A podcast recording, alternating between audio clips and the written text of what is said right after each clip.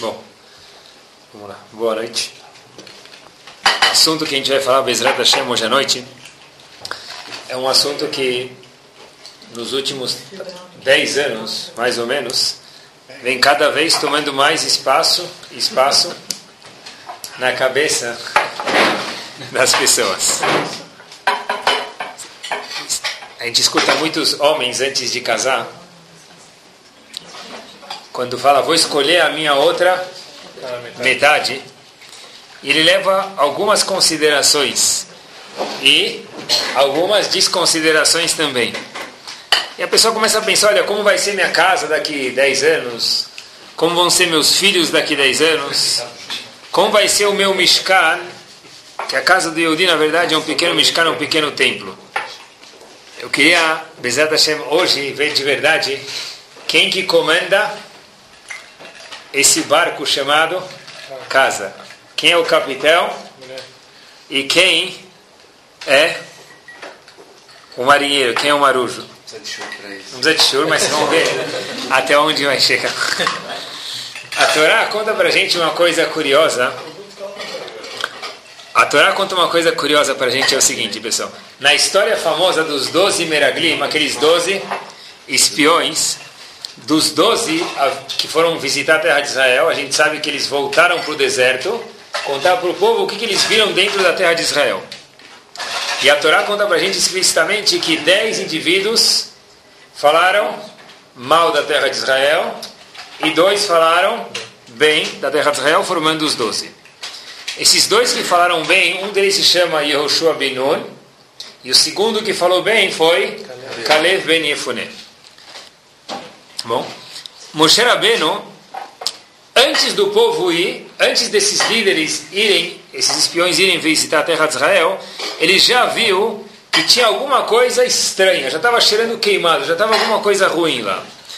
Então, Hashem falou para Moshe Rabbeinu, olha, se você quer mandar os espiões, Shelach Lecha, você manda. Mas eu estou te avisando que não é aconselhável. Moshe Rabbeinu falou, sabe o que o povo está pedindo, não tem outra opção, eu vou mandar. Moshe Rabbeinu vê dois desses dez líderes, desses doze líderes, que são pessoas com potencial super, super alto. Todos os doze eram especiais, mas esses dois eram mais especiais ainda. De novo, Yoshua Binun e Caleb Benefuné. Moshe Rabbeinu fala, olha, eu preciso fazer alguma coisa para esses dois não errarem, porque eu estou vendo que eles têm uma chance de não entrar na onda dos outros dez e falar mal da terra de Israel, que a gente sabe que foi daí que começou o dia 9 de Av, a destruição dos templos e algumas outras coisas ruins no, na história. Então Moshe Rabbeinu falou, olha, eu vou tentar salvar quem eu posso. Desses dois que falaram bem, antes deles falarem bem, Moshe Rabbeinu pegou Yoshua Binun. O que, que ele fez? Roshea Binun virou Yehoshua. Moshe Rabbeinu rezou para Roshea, que virou Yehoshua. Como ele virou Yehoshua? Adiciona a letra Yud. Então o nome dele ficou Yehoshua. Yud, e depois vem a letra Rei.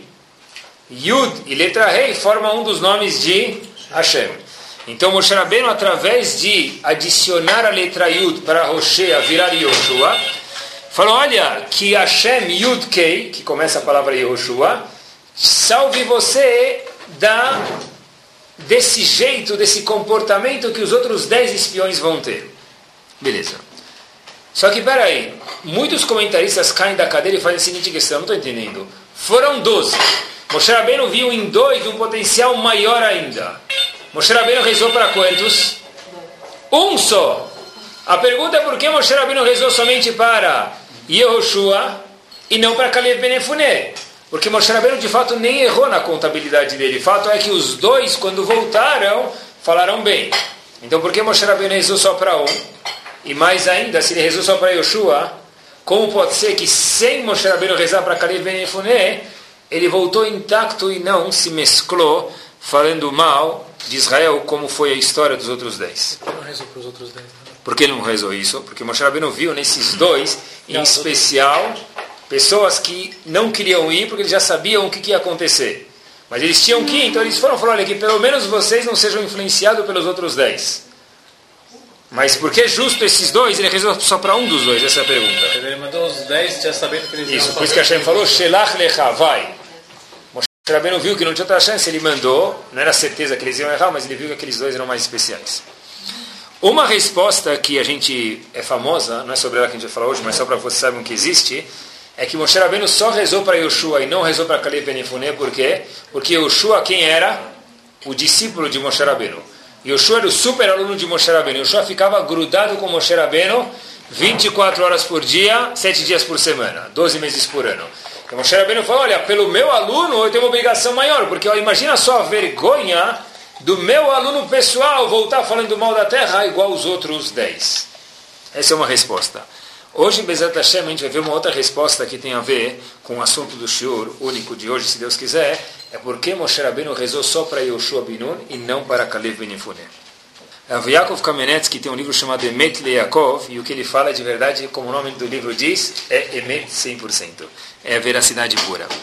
E leio para vocês duas linhas, porque não dá nem para falar isso se eu não ler. Ve'efshar, deve ser, por isso diz Rav Yaakov Kamenetsky, que Moshe Rabbeinu rezou só para Yoshua Binun. Shesavar Moshe, Shekalev Hayanasu Leishat Tzadeket. Kalev Ben Yefuneh estava casado com uma mulher que é uma Tzadeket. Quem é a mulher dele? Como Miriam. Miriam, a profetisa, irmã de Moshe Rabbeinu, a Neviá. Betach lo itfas beatzat amenaglim. Certeza absoluta, eu nem preciso rezar por ele, porque ele não vai cair na história dos outros dez espiões. Ve'eino zakuk libracha. Diz Rav Yaakov Kamenetsky que termina, não tem nenhuma necessidade de rezar por ele.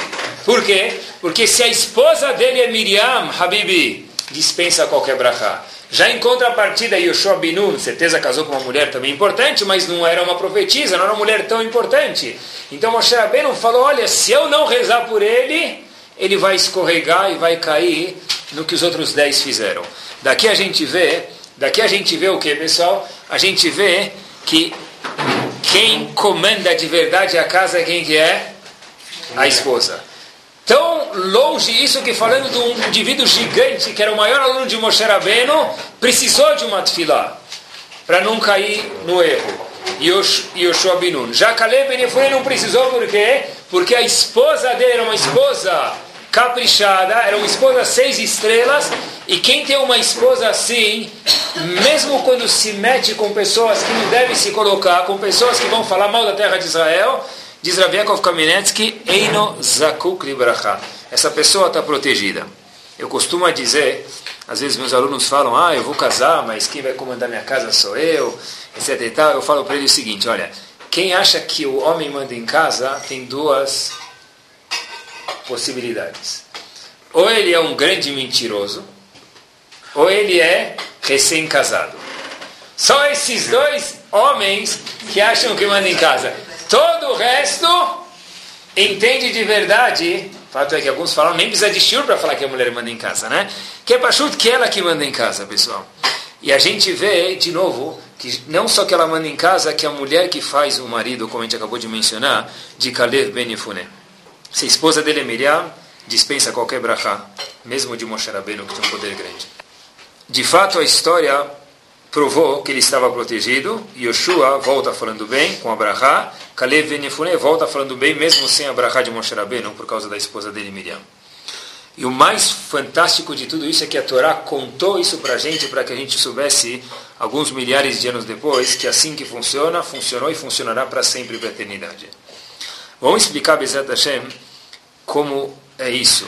E da onde a gente sabe que a mulher manda em casa, fora que essa é a prática, mas na prática não precisa também, vou falar para vocês fora da prática. Sabe como a Gemara chama, muitos rabanim chamam a esposa deles na Gemara? Não fala isto. Como a Gemara chama a esposa? Debithu. O que quer dizer debito? A casa dele. Ele falou para a casa dele. Razito. Imagina uma pessoa falando com a casa? Ele está muito mal psiquiatricamente falando. Fala, mas não, ele não está falando com a casa, falando com a esposa. A esposa é a casa. Então ele está falando com a casa. Quem é a dona da casa, quem é o maquinista da casa é sua esposa. O fato é que na Gemara a esposa é chamada Bait. Vamos explicar isso melhor agora. Um dos psukim mais famosos na Torá, mas eu nunca tinha entendido dessa forma. Bereshit Perek Bet Pasuk Yudchet. Pasuk fala Lotov Eyot Adam Levador. Não é bom o homem ficar sozinho. Ninguém falou que é melhor ficar casado, pessoal, tá? Mas, é brincadeira. Está escrito, essa parte é brincadeira, não está escrito na Torá. Está escrito, volto, Lotov e Yotadam levador. Não é bom o homem ficar sozinho. Qual a solução? Kenegdo. Eu vou fazer para ele uma ajuda contra ele. Pergunta o Talmud, epa, puxa o breque de mão. É uma ajuda ou é contra ele? Está se referindo a Havá, esposa dele. Então a Gemara explica da forma seguinte: Zahá, o pastor está falando de duas mulheres. Se o homem tem um mérito, aí vai fazer uma ajuda para ele. Ela vai ser uma ajuda para ele. Se ele não tem um mérito, a esposa vai ser contra ele. Então quando o pastor falou Ezer Kenegdó, está se tratando de quem? Duas mulheres. Um indivíduo que merece e um indivíduo que não é merecedor. Eu vi uma outra explicação tem um Rav chamado Rav Reuven Katz, ele explica de outra forma. Ele fala que não está se referindo a duas esposas, e escutem de ouvidos abertos, está se referindo a uma esposa só. Como a mesma esposa pode ser ajuda e pode ser contra, diz ele do seguinte jeito: a mulher tem duas funções. Quem criou essa instituição chamada casamento foi Hashem. Ele pediu para a mulher ter duas funções opostas. É importante que a esposa escute isso e o marido também saiba que isso é verdade.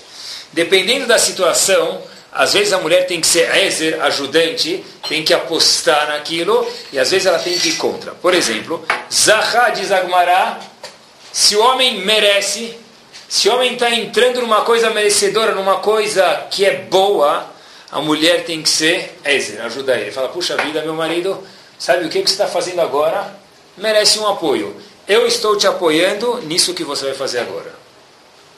E a mesma mulher, diferente do pshat normal do Pasuk, é o que? Às vezes, quando vê que o marido está fazendo uma coisa errada, Lozahá quer dizer que, o que se o marido não teve uma ideia boa, ela tem que ir contra para ele falar, olha, o que você está fazendo, meu querido, claramente é uma idiotice. Cai fora dessa. Isso é a mulher. Zahá, Ezer Kenegdó, como ela pode ser a favor e contra a mesma mulher Dependendo da situação do marido, a mulher tem que falar para ele: olha, isso que você está fazendo é merecedor, continua. E às vezes falar para ele: olha, não seja idiota, não seja bobo, não seja tolo, não se mete no que você não tem que se meter. Por que justo Hashem deu isso para a mulher? Porque a gente sabe que, falam aí na rua, que a mulher tem um sexto sentido mais afinado, mais delicado do que o homem. A Gemara falou isso muito antes da rua. A Gemara diz: Bina yetera nitera lahem a mulher tem uma biná, um feeling especial que o homem não tem. Às vezes a mulher fala, eu estou vendo, eu estou vendo que aqui não vai dar certo. Como você sabe, me prova. Não consigo te provar. E de fato elas acertam grande parte das vezes. Eu vi um riduchaço, olha até onde que esse feeling é forte. Nunca tinha lido o Passuca assim. No Passuca dos Meraglim que a gente mencionou, Hashem falou para Moshe Rabbeinu, Shelach lecha o quê? Anashim.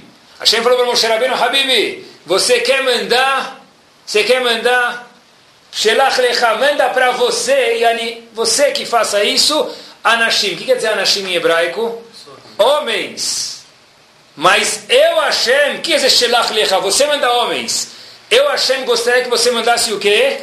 Nashim, mulheres. Porque diz o Kliakar, um dos comentaristas no Humash, procurem dentro, que uma mulher nunca teria feito uma burrice dessa de falar mal da terra de Israel, se Hashem prometeu que ia dar certo.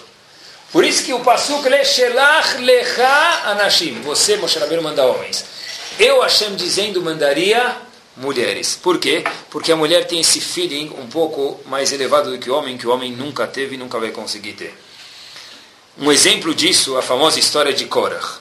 Junto com Korach havia um indivíduo que ficou muito famoso, On Ben Pelet. Agora conta em Sanedrin para gente, que On Ben Pelet ele estava na parte de Korach, ele saía, ei, ei, ei, Korach é nosso rei, saía com banners na rua, propaganda eleitoral, e de repente o Ben Pele desaparece. Então a pergunta, o que aconteceu com ele? Zagmará, que a mulher dele viu que Lozahá, que ele teve uma ideia boba, e falou para ele, meu amigo, não seja idiota. Porque se Korach ganhar a rebelião, quem vai ser líder? Korach. Se Korach perder, quem vai ser líder? Moshe Rabbeinu. E você vai ganhar o que com isso? Agora eu pergunto para vocês, como é que como é que On Ben Pelet não percebeu isso? Por que, que a mulher teve que falar isso para ele? Por que a mulher teve que falar essas palavras para ele? resposta é simples. Porque quando um homem, uma pessoa está envolvida numa coisa, ele está dentro do labirinto, ele não enxerga a saída. Quem está fora consegue perceber. E esse é o papel da mulher. Nesse caso, o papel da mulher não era Ezer, não era ser ajudante, era ser o quê? Kenegdo. E coitado do homem que tem uma mulher que sempre fala para ele, Aleta, que aroha, aroha, e faz. Continua isso. Porque se na verdade não é um homem, isso é um bobão. Coitado da esposa dele e dele junto. E se um homem tem uma esposa que fala para ele, não faz isso, e ele faz e não escuta, então também muitas vezes vai dar errado, como disse a Torá para a gente, Ezer e Kenegdo. A mesma mulher às vezes tem que ser uma ajuda e às vezes tem que ser Kenegdo, tem que ser contra o que o homem está fazendo, dependendo se a ideia dele é boa ou não. Só quem está fora consegue ver isso, o homem às vezes nem percebe isso. Eles falam que atrás de um homem tem sempre uma grande mulher. No caso aqui de John Ben Pellet, a gente viu que ela salvou ele tanto no Lamazé quanto no Lamabá. Ele continuou vivo nesse mundo, Korach faleceu, e Korach perdeu o Lamabá e ele teve o Lamabá. Por exemplo, quando um homem quer ter um Havrut, ele quer estudar. Quando o homem quer ir um shiur, a esposa dele tem que ser Ezer. Fala, vai. Mesmo que você vai chegar mais tarde hoje, mesmo que eu gostaria que você chegasse em casa uma hora mais cedo, ou meia hora, mais 40 minutos, eu vou te motivar. Quando o homem tem uma ideia ruim, e pode ser de investimento, pode ser de abrir mais uma coisa, e ele já não precisa disso, não precisa mais ter dor de cabeça, ou pode ser alguma coisa, se meter com alguém que ele, talvez o ganho vai ser pequeno e o prejuízo vai ser grande. Lozaha kenegdo. A mulher tem que falar para ele, olha, não se mete, não entra nisso porque isso não combina com você. Esse é o papel de uma mulher. Será que vale a pena se arriscar nisso? O segredo, sabe, tem um segredo, eu, na verdade eu vejo isso muitas vezes. Às vezes as pessoas falam, olha Rabino, eu queria, posso ir na tua casa falar com você? Que às vezes é, pode ser de Shalom Bay, de um casal, às vezes acontece, ou, ou alguma coisa sobre os filhos. Eu falo, olha, pode vir, mas no fim quem vai, me, quem vai ajudar vocês é minha esposa. Falou, não, não, a gente quer conversar com você, porque se Torá, se sabe mais. Eu falei, tá, pode vir, é um prazer. Eles contam, conversam comigo 20 minutos, meia hora. E aí, às vezes, quando está lá, minha esposa vem servir alguma coisinha, porque fica, né, tomar, tomar alguma coisa, tal, comer alguma coisa para relaxar os ânimos, às vezes conversam melhor. E naqueles 20 minutos que a gente escuta alguma coisa, isso está escutando. Então, às vezes, naqueles dois minutos que minha esposa vem servir o caque lá e o cafezinho, ela já escuta e aí fala, olha, fala, tá, fala, talvez eu possa te ajudar alguma coisa, e aí já pronto, eu não preciso fazer mais nada. Porque naqueles dois minutos, de fato, eu falo, olha, eu te avisei antes, não deve ter vindo conversar comigo, deve ter vindo conversar com quem? Com ela. Por quê? Porque a Gumara conta para a gente que a mulher tem esse feeling, Hashem colocou na mulher, porque ela vai entrar nessa instituição de casamento, Binai terá esse sexto sentido que a mulher tem. A Torá falou isso para a gente. E a mulher que tem a opinião de falar para a gente, seja Ezer, vai em fundo, esse é o trabalho da mulher, quando o marido tem um projeto inteligente, é motivar ele, é dar apoio para ele, porque senão fica deixando dever muito o papel da mulher. E também, quando a mulher vê algo errado no marido, uma coisa que ele vai fazer tem que brecar ele, porque uma mulher que sempre apoia o marido, isso está errado de acordo com a Torá. Isso é verdadeiro tanto no mundo material, e quanto também no mundo espiritual, no mundo ruhani. A gente vê, Parashat Yitro é a Parashat que conta para a gente a outorga da, da Torá. Fato é que os Ashkenazim, até quando vão ler essa parte, os Ashkenazim, o costume é que até ficam de pé. Uma parte especial. A Torá vai contar para a gente, em Parashat Yitro, como foi a entrega da Torá no Har Sinai. Tem um passo que antecede a outorga da Torá e diz para a gente o seguinte: Kotomar lebet Yaakov, vetaged lebene Israel. Assim disse Hashem para Moshe Rabbeinu antes de entregar a Torá. Quando você for dar a Torá, fala para Bet Yaakov, as mulheres, por isso que as escolas de mulheres religiosas não são chamadas de Bet Yaakov. Vetaged Israel. E também fale para os homens. De novo, os comentaristas ficam chateados e falam: Poxa vida, você vai dar a Torá para quem você vai dar a Torá? Para o povo. Quem tem a obrigação de estudar a Torá? Os homens. De repente você Hashem fala para Moshe Rabbeinu o quê? Fale Lebet Yaakov para as mulheres e fale Baaden para os homens. Para os... Como assim? Primeiro para os homens e depois para as mulheres. Porque o papel de estudar a Torá pertence a quem? Aos homens. Então por que você, Moshe Rabbeinu, quando foi entregar a Torá, Hashem falou para ele, fale para as mulheres Bet e depois para os homens? Diz Rav Moshe Feinstein, diz o Mara de Praga, a mesma ideia, o seguinte... Por que deu precedência à mulher, mesmo que o estudo da Torá, a mitzvah só se aplica ao homem, diz ele é algo simples demais. É, é verdade. O estudo da Torá se aplica aos homens. Mas depende de quem para o homem estudar a Torá. Da mulher. A mitzvah de fato masbut depende do homem só. Mas quem que vai fazer o homem estudar ou não estudar?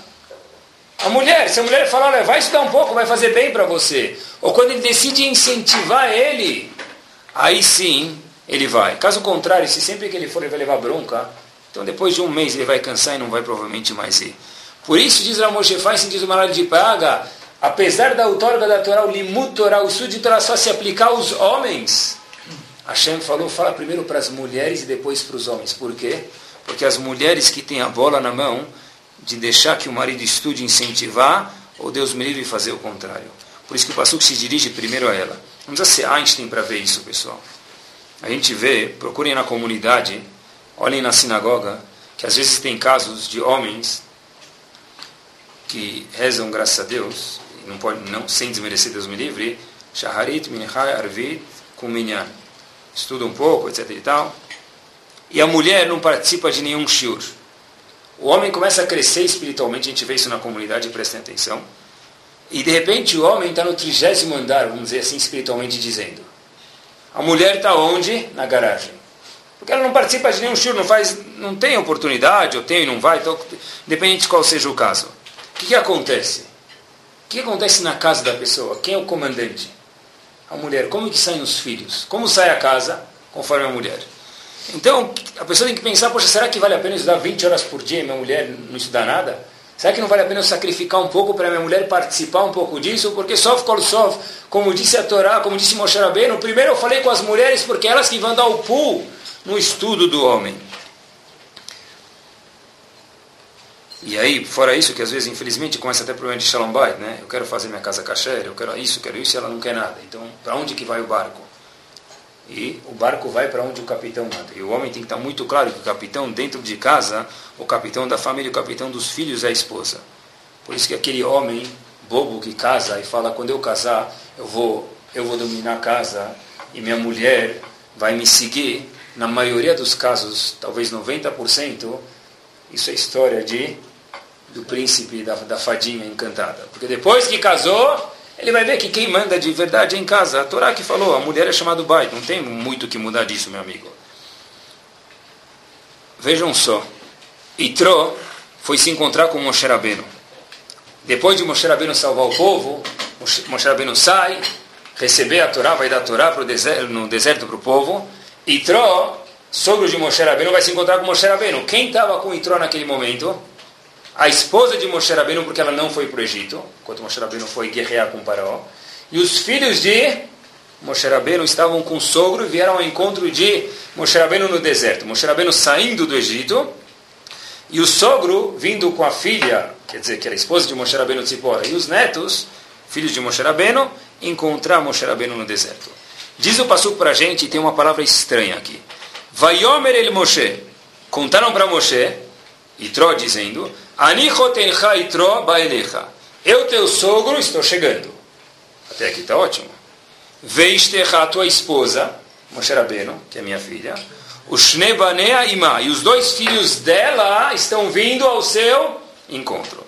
Você podia falar, tá bom, ele é sogro, ele é possessivo, então ele quis falar assim, mas a Torá não veio contar isso para gente. O sogro falou, vindo, eu estou chegando para te encontrar, eu quero te ver, faz tempo que eu não te vejo. Faz tempo, a última vez que eu te vi foi no teu bar mitzvah, Moshe Rabbeinu, eu quero te ver de novo. A sua esposa está vindo te encontrar e os dois filhos dela. Pergunta Rav, Gifter, Rosh Teus, como assim dois filhos dela? Como dela, Habib? Já vai começar com o problema de Shalom Bait? Os vossos filhos estão chegando. Você não vai ter os filhos faz tempo, Moshe Rabbeinu, não é os dois filhos dela. É dois filhos de quem? De vocês. Porque a Torá diz o Shne Baneha, os dois filhos dela. Diz Rav Gifter, a Torá falou assim porque são os dois filhos dela. Por que são os dois filhos dela? Porque quem criou os filhos todo tempo que Moshe Rabbeinu estava no Egito cuidando do povo? Mesmo que foi Hashem que mandou, mesmo que ele foi um profeta único que falou com Hashem boca a boca, Lemase, de fato, quem cuidou dos dois filhos de Moshe Rabbeinu? ela. Diz Rav Gifter, por isso que o Passuco fala o Shnebania, são os dois filhos dela. Porque quem educou os filhos sozinho, quem trocou fralda no meio da noite, quem foi na reunião da escola dos filhos de Moshe Rabbeinu, quem levou eles na natação foi quem? Ela! Quem levou eles na escola foi ela. Quem levou eles na aula de hebraico foi ela. Então por isso é chamado Shnebaneha, os filhos dela, não teu, Moshe. Porque do rinucho dos teus filhos até o momento, obviamente por uma ótima razão, você estava afastado.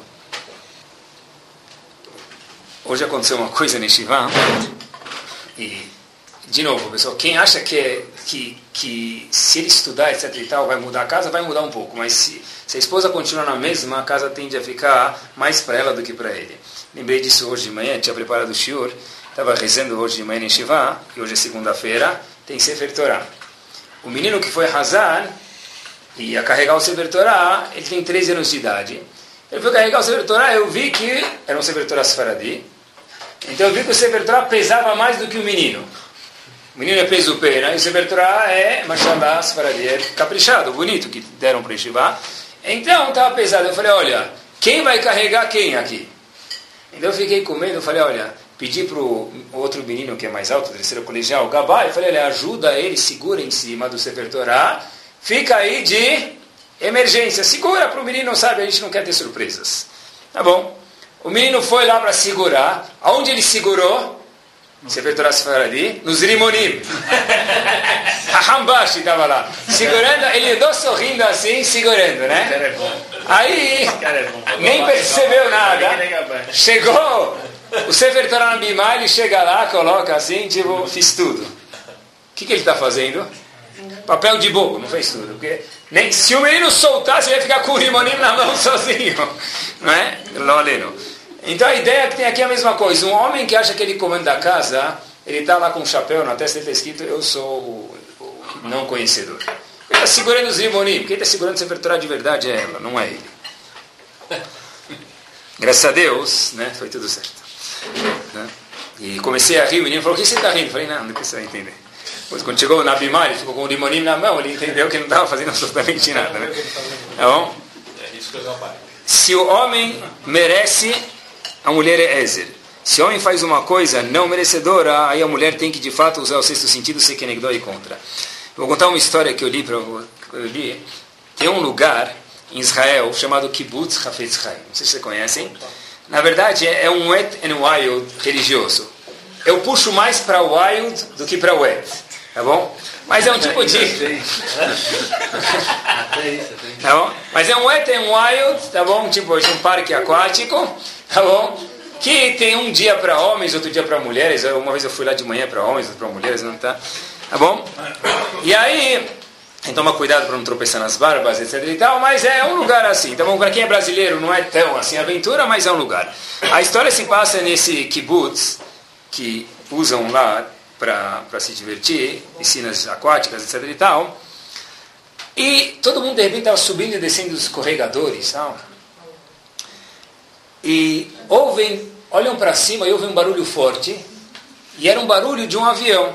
Então, lá em Israel, principalmente naquela época, os judeus estão acostumados, eles viram um avião, e não precisa ser muito conhecedor, só morar em Israel, eles já sabiam que não era um avião da Ilar, que estava vindo de, de, de, turismo do Brasil, non-stop, ou estava vindo da Europa, era um F-15. Avião de guerra. Havia uma mulher, que ela conta história, que do lado dela tinha outra mulher, essa mulher chamava Gila. Então ela viu que essa mulher Gila começou a chorar, olhou para o céu, viu o caça da, do exército e começou a chorar. Ela ficou, sabe, na dúvida, sabe, fala alguma coisa, não fala, não conheço a mulher, aqui no meio do parque aquático, o que eu vou fazer? Vamos escorregar mais uma, não sei o que eu posso fazer. Ela vai lá e fala, olha, desculpa, mas será que eu podia te ajudar? Tal? Sabe, deu um abraço na, na senhora, falou, olha, eu, talvez você conhece alguém nesse avião, você tem família no exército de Israel e agora você viu que está tendo alguma missão importante, está com medo que teu filho está aí no, na parte da aeronáutica? Falou, não, não, não, mas não tenho filho nenhum na aeronáutica. Talvez o marido da senhora está aí, a senhora está comovida, está chorando? Falou, não. Família, então? Não. A senhora tem conhecida? Falou, não, meu amigo, eu nem moro em Israel. Falou, então, desculpe. Tem algum problema no escorregador? Por que você está chorando? E só uma mulher pode fazer isso, isso é o sexto sentido que uma mulher tem. A mulher falou, estou chorando porque eu não tenho família de Israel, eu não moro em Israel, meu filho e meu marido moram fora de Israel e não trabalham no exército israelense. Mas apesar que o menino que está dirigindo o caça não é meu filho, certeza ele é o filho de alguma mãe. E por essa mãe, eu agora parei e me comovi estou chorando lágrimas. Porque tem alguma mãe em algum lugar de Israel que talvez nem sabe que o filho dela está dentro desse avião. Esse é uma coisa que só uma mulher tem. Esse é o feeling que uma mulher tem, que um menino ou um homem, que por mais tzadik que ele for, se ele estiver no meio do parque aquático, ele for muito tzadik, ele vai fazer o seguinte, vai pegar o teilim, lê dois teilim, porque ele é um tzadik, em prol da pessoa que está viajando. Porque se é um homem, um homem eu quero fazer. Que eu vou chorar agora para uma mãe, o que, que isso vai ajudar? Eu vou agora dois teilim, eu vou agora dar tzedakah. O homem é fazer. A mulher é muito mais movida pelos sentimentos. E essa, esses sentimentos é o que a mulher tem, é um feeling a mais que o homem não tem, pessoal. E, e por isso que talvez a mulher chorou e o homem talvez faria terrilim, não faria isso. A mulher é, o homem talvez escolheria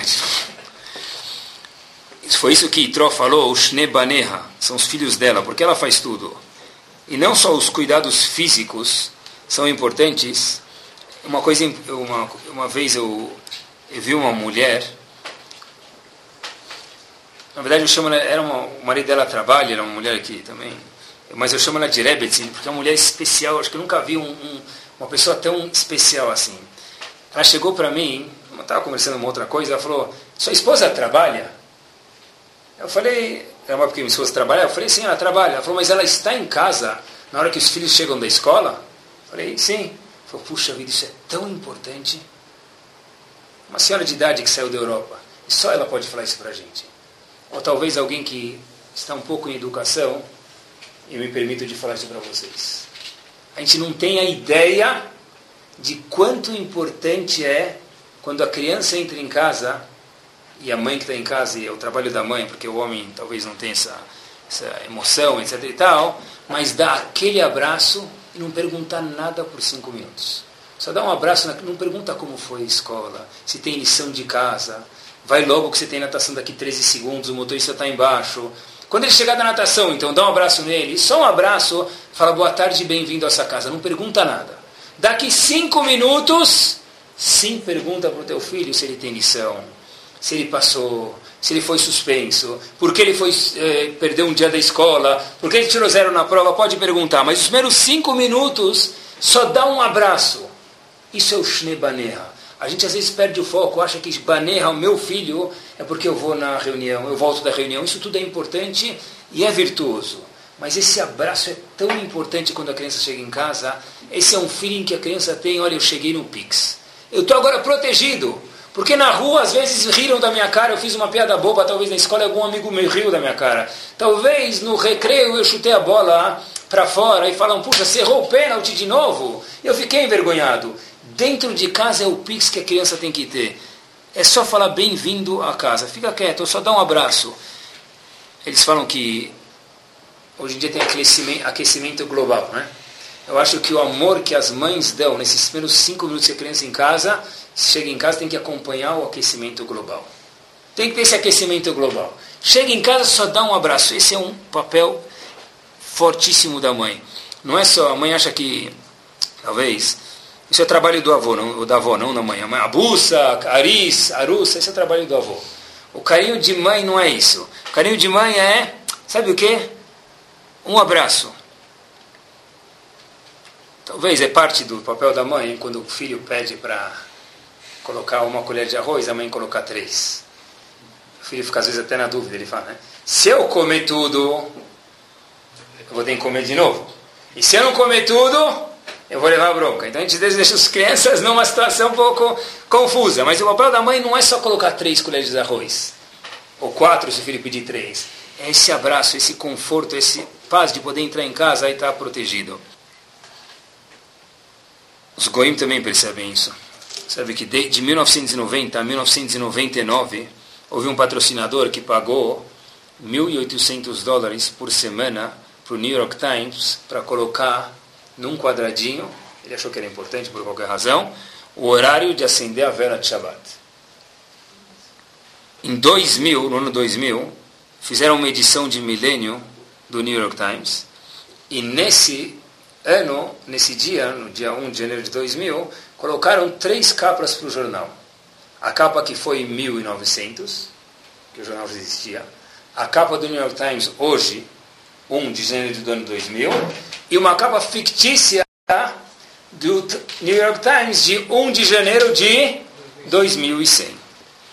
E lá no 2100, se vocês procurarem, está escrito: será que os robôs vão ter, terão direito de voto americano da democracia ou não? E coisas assim do futuro que eles chutavam, achavam, estimavam que ia acontecer. Alguns olharam e foram curiosos, eu di, e olharam na edição de 1900, não havia horário de acender as velas de Shabbat. Na edição do ano 2000, não havia horário de acender as velas de Shabbat. E na edição do ano de 2100, sim havia, naquela protótipo de edição, na capa, o horário de acender as velas de Shabbat. E obviamente que o patrocinador não tinha pago, pago nada. Então perguntaram para o dono do jornal, que não é Yudi, Manistana, a jornal Azé, Nicola Jornalot. Porque em 1900 não está escrito 2000 e não está escrito e 2100 o senhor colocou. Disse ele, pessoal, um glat não Yehudi, glat goy. Disse ele o seguinte, olha, sabe o que? Vou contar para vocês. Tudo que a gente colocou de 2100 era um chute, se os robôs vão poder voltar ou não. É uma coisa que a gente estimou, uma diversão. Tem uma coisa na folha inteira que a gente tem certeza que é verdade. Que no ano de 2100 as mulheres judias estarão acendendo a vela de Shabbat. Essa é a única coisa que eu, editor de um jornal não Yehudi, tenho certeza. Isso é para a pessoa entender que quem manda é em casa. Qualquer professor que tem um pouco de experiência, não precisa ser muito raham de novo, pode ver que uma criança, se ela tem uma casa saudável ou não. Se você tem um pouquinho de experiência, você entra numa sala de aula, depois de algumas aulas, você já vê que menino tem uma casa saudável ou não. Saudável, eu digo, de shalom bait e de carinho da mãe. Porque se o menino qualquer coisa já treme, se o menino qualquer coisa já fica com uma baixa autoestima, maioria das vezes, você conhecendo os pais, você já entende o aluno 99% das vezes, ou talvez 100%. Por quê? Porque para a gente ver tudo que a gente dá em casa fica registrado nos nossos herdeiros, nos nossos filhos, no comportamento deles, não para hoje, para sempre. Quem nós somos hoje, em parte, depende do carinho que nós recebemos dos nossos pais, e quem nossos filhos, Bezerra Hashem, vão ser, depende do, do afeto e do carinho que as pessoas dão em casa, especialmente as mães. Imaginem só um médico que vai na casa de férias. Um médico famoso do Brasil, super médico, melhor cirurgião que existe. Fim de semana, o hobby dele é o quê? Quando ele não toca o celular dele, ele desliga, deixa alguém de plantão, vai passear com a família. Qual o hobby dele? Cuidar da casa. Ele gosta de plantar, sabe, é, algumas árvores lá, algumas florzinhas na frente da casa dele, de praia. E domingo, quando a moça que trabalha em casa não vem, o que, ele faz? Ele próprio, para isso você macho man, tira o saco de lixo de casa e coloca na cesta da rua. Chega um indivíduo, vê ele, fala: Olha, quando volta para São Paulo, vê o médico, fala para o amigo dele: Sabe quem eu vi? O lixeiro. Sabe quem eu vi? O jardineiro. Jardineiro? Lixeiro? Não estou entendendo. Tá bom, você tem razão, ele tirou uma vez o lixo. Tem razão, ele plantou duas orquídeas na frente da casa dele, de férias. Mas sabe quem você está vendo? O cirurgião famoso, salvou milhares de vidas. É errado chamar ele de jardineiro ou de lixeiro, não é? A Torá fez esse erro, aparentemente. Duas mulheres, uma delas uma profetisa, gigante, que se gente somar, muitos homens não chegam a isso. Miriam era irmã de quem? Moshe Rabbeinu. E Miriam era uma profetisa e por si só, não só por ser irmã de Moshe Rabbeinu. Como Miriam é chamada na Torá? Puá. Shuyane Puá. Puá diz Rashi, a tradução é o pé da letra, é um som, não é nenhum nome, Razita. Puá, Puá. O que quer dizer Puá? O choro de uma criança. Quer dizer, pior do que o lixeiro, o médico que virou lixeiro. Você vê uma profetisa fala o que, que ela é? Puá. Merece um tapa na cara. Estou entendendo. Você vê uma profetisa fala que ela é o choro de uma criança, é isso que é uma profetisa? Você reduziu Miriam, uma mulher que falou com a Kadosh Baruchu, para alguém que virou, fez o som de puá. Você reduzia um médico a alguém que planta orquídeas nas férias. Isso não é um médico, esse é o hobby dele. E aqui não é nenhum hobby, menos do que isso. Diz Rav Chaim engano total. O médico plantando orquídeas ainda é um médico, não é um jardineiro. Mas uma neviá, a Torá fez questão de não chamar ela de Miriam Neviá, fez questão de chamar ela o quê? Puá. Para que a pessoa entenda que o maior louvor de uma mãe é ser puá. O maior louvor de uma mãe é cuidar de uma criança, é o choro da criança, que Miriam acompanhava e cuidava das crianças e, e Odiot quando nasceu no Egito. Esse é o louvor. Você reduziu uma neviá a uma mãe, muito pelo contrário. Eu elevei a uma neviá, dei um título a ela de mãe. Hoje em dia a gente vê que as, muitas pessoas, nada de errado com isso, com trabalhar, mas muitas mulheres hoje em dia mais e mais e mais trabalham. Eu vi uma vez uma reportagem que as mulheres vão trabalhar não por parnassá muitas vezes, porque Baruch Hashem elas têm, e não porque elas querem fazer alguma coisa, mas para sentir que eu tenho algum valor. Porque se meu marido trabalha, eu quero trazer a parnassá para me sentir que eu tenho um certo valor. Ela diz que isso é errado. Por quê? Porque o feeling de verdade de, de preenchimento da mulher tem que vir de dentro de casa. E muitas vezes, se a mulher não tem esse feeling, é porque o marido não sabe apreciar. Porque se o marido fala, o que, que você faz? Você já não faz nada. Ele esqueceu que o debito, como a Talmud diz para a gente, que o baile de verdade é a mulher. E pode ser, pode ser, que por nossa causa ela está indo para a rua, colocando um terno, dando uma de homem, virando advogada, para sentir o que, que é bom de verdade e ter um certo preenchimento emocional. Porque pode ser que eu, marido, não dê o apoio para o trabalho que para isso que a mulher foi criada, que é cuidar das crianças, que Miriam foi chamada de Puá, porque esse é o maior louvor para ela. A gente sempre, todo mundo hoje em dia procura segurot e até procura o que, que é o mazal da pessoa, o que, que é o, a sorte da pessoa. Obviamente, quanto menos religioso, mais a pessoa procura o mazal dele. Felizmente que às vezes nas coisas erradas. O Shulchan Aruch poucas vezes fala de Mazal. Tem uma lahá em Oredea, no Siman 179, ele conta para a gente, o Shulchan Aruch, que tem três coisas que podem mudar o Mazal da pessoa. Quando a pessoa fazer uma dessas três coisas, isso muda a sorte da pessoa se ela não estava indo bem no aleno. Uma criança nova, um filho novo, diz o Shulchan Aruch, muda o Mazal da pessoa. Uma casa nova muda o Mazal da pessoa e uma esposa nova, não para trocar velha, né? Se quiser. é Não troque só de 40 por duas de 20, não é essa a ideia. Mas uma esposa, quando uma pessoa casa, isso muda o masal dele. Eu tive pensando que os três estão ligados com a esposa, porque quem cuida da criança? A esposa, quem cuida da casa? A esposa. Os três são uma coisa só: criança, casa, esposa de Shulchan Aruch. Isso muda o masal da pessoa. Esperamos que para melhor, né? Então, pensar, ah, mas por que a mulher é, por que a mulher não completa a minyan?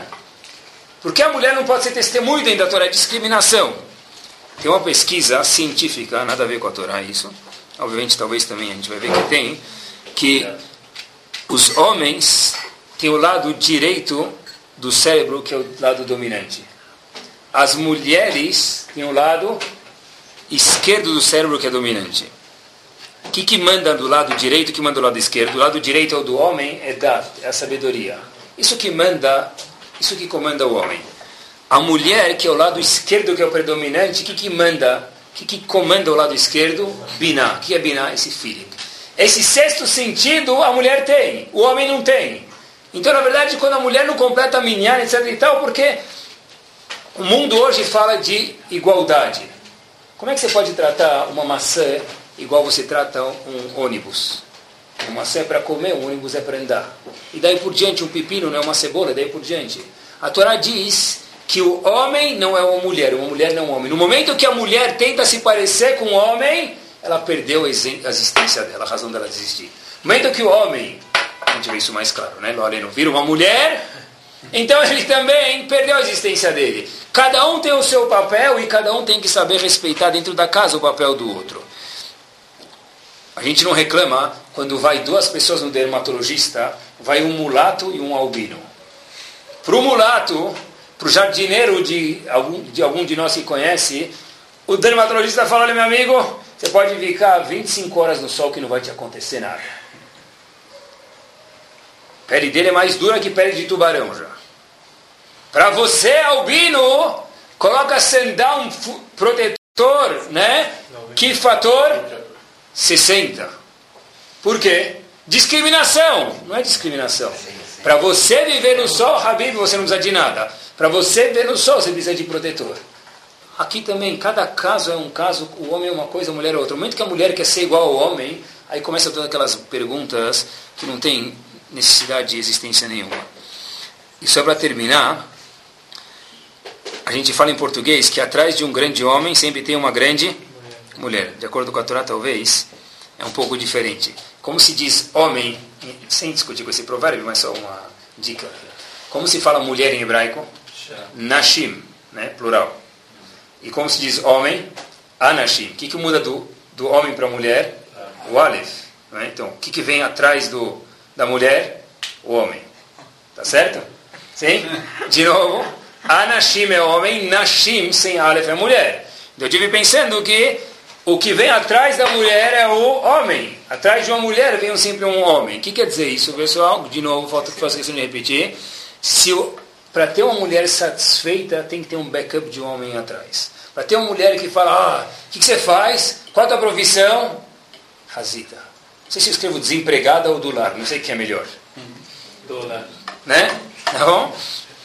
A mulher escrever dólar com convicção, precisa ter um alef atrás, o anashim, o homem atrás, backing isso up. Conta a lenda que tinha uma criança prestes a nascer. Ah, a criança falou, olha, eu já estou com medo de nascer, falou para Hashem. Por quê? Falou, olha, aqui Hashem, eu fico o dia inteiro, eu sou um malach, eu sou um anjo aqui em cima. Eu vou nascer, o que, que vai acontecer? Quem vai me proteger no, no, nesse mundo, no Lama descendo para o mundo? Hashem falou, vou te mandar um anjo para te proteger. Tá bom. Passa mais alguns meses, a criança vê que ela vai estar mais perto de nascer. Fala, puxa Hashem, olha, aqui eu estou sempre protegido, aqui não tem ladrão, aqui ninguém me xinga, aqui ninguém grita comigo. Hashem, eu não quero nascer. O que, que vai acontecer quando eu, depois que eu nascer? Hashem fala, já te falei, eu vou te mandar algum anjo, vou te mandar um anjo para te proteger. Mas a criança fala, mas olha, eu estou vendo lá embaixo que o negócio não é assim, eu não sei nem falar. Gugu Dadá, nem isso eu não sei. As pessoas se comunicam, eu não sei nem o dialeto, nem o idioma deles. Hashem falou, olha, eu vou te mandar um anjo que vai te ajudar a falar, vai te entender, vai te ensinar a falar. Mas, Hashem, eu tenho mais uma pergunta, viu? Já estava na hora de nascer. E se eu quiser falar com o Senhor, Akadosh Baruch como eu faço? Hashem falou, não se preocupe, depois que você nascer, eu vou te mandar um anjo, e esse anjo vai colocar a tua mão na tua cara à noite, vai fazer Shema Israel, Hashem Eloqueno, Hashem Echad, antes de dormir. A criança logo vê que falta alguns segundos, a mãe já está com contrações para nascer. Hashem, uma última pergunta. Qual? Qual o nome desse anjo para eu poder me comunicar com ele, para eu chamar ele para me proteger, para me comunicar, para me ensinar o Shema e daí por diante. Diz Hashem, o nome dele não se importa. Mas você vai chamar ele, com isso a gente termina de mamãe, de imã. É isso que uma mãe é. E é isso que a gente tem que saber valorizar, que Bezat Hashem, a nossa casa possa ser o que a Torá falou, um bait de verdade, que um homem backing up, dando um feeling bom para a mulher dentro do que ela está fazendo, e aí sim que nossos filhos, Bezat Hashem, cresçam saudáveis e cada vez mais a família seja mais firme, um lugar gostoso para a esposa, para o marido e para os filhos. Amém, queridas. Amém.